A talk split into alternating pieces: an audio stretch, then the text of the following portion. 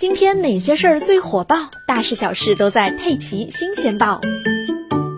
一枚小石子，一件散落的货物，一小块掉落的铁片，这些看上去不起眼的东西，实际上啊，却如一个个在道路上潜伏的危险分子，随时会给过往的车辆制造麻烦，甚至引发道路交通事故。近日，G 幺五二三永管高速上就发生了一起因为抛洒物而发生的交通事故。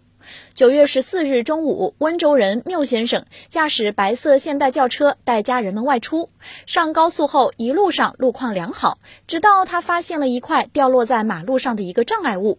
正常的反应呢，应该是打方向绕开，但是当时啊，距离已经很近了，缪先生没有足够的时间来打方向躲避。根据他的判断，车子大概可以从铁片上方越过，于是他就踩了刹车，减缓了车子的速度。他认为这样或许可以安全通过。但没想到啊，还是出了事情。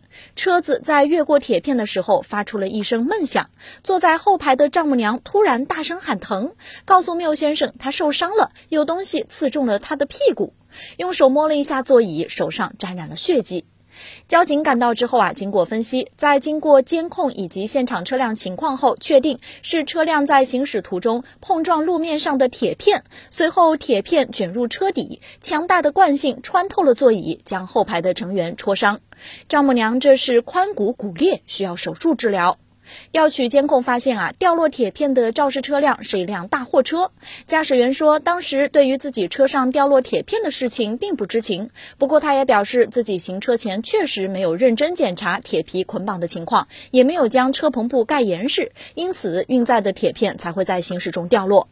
出警民警也表示，这样的事故啊，他们辖区成立以来还是头一回遇到，发生概率说是亿万分之一也不为过。目前这一事故还在进一步的处理当中。